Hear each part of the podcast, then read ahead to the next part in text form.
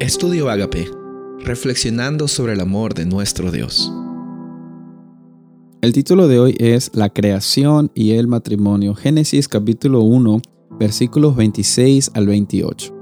Entonces Dios dijo, hagamos al hombre a nuestra imagen, conforme a nuestra semejanza, y señoree sobre los peces del mar, en las aves de los cielos, en las bestias, en toda la tierra, y en todo animal que se arrastra sobre la tierra.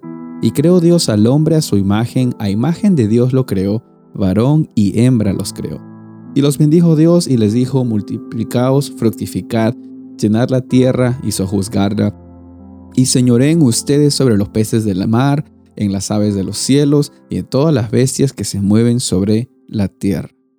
Saben, lo hermoso de esta historia de la creación es de que Dios, como les dije algunos días atrás, estaba específicamente preocupado en crear un ecosistema, en crear un ambiente en el cual el ser humano llegue a ser la corona de esa creación y también llegue a ser eh, un monumento en el cual también el amor de Dios sea compartido.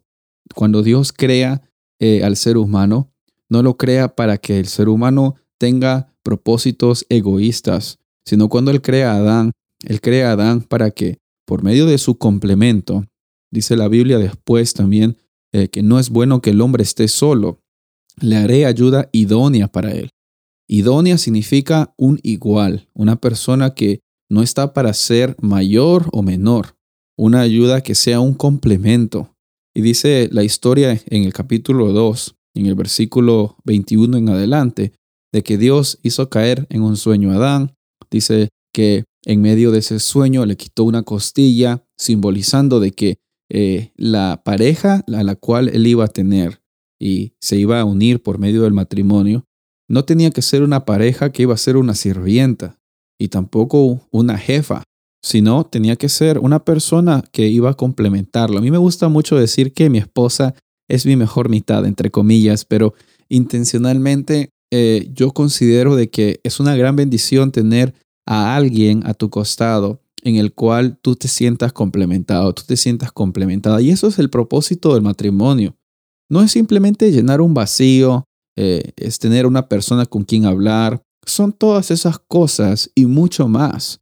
Porque en el versículo 26 del capítulo 1 encontramos de que Dios dice, hagamos al hombre a nuestra imagen. La imagen de Dios es el carácter de Dios, es un carácter relacional, en el sentido de que Dios, incluso dentro de la misma deidad, de la misma Trinidad, se comunica entre él, él mismo, entre las diferentes personas y dicen, hagamos esta creación que tenga la capacidad de relacionarse, que no sea egoísta, que no piense en sí mismo. Lastimosamente el pecado ha hecho de que nosotros tergiversemos esa idea del matrimonio, tergiversemos esa idea de eh, preocuparnos en los demás y lo primero que se nos viene naturalmente es preocuparnos en nosotros mismos.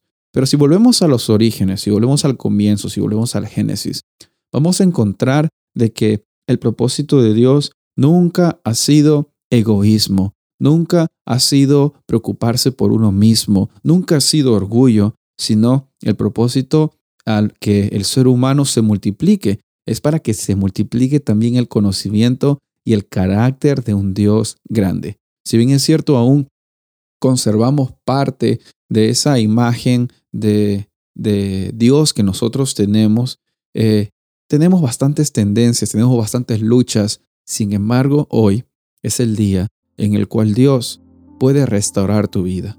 Él puede restaurar tu matrimonio, Él puede restaurar tus prioridades, Él puede restaurar las diferentes cosas que tú pensabas que habían sido destruidas y nunca jamás podrían ser recuperadas. Lo único que necesitamos es pedirle que viva en nuestros corazones.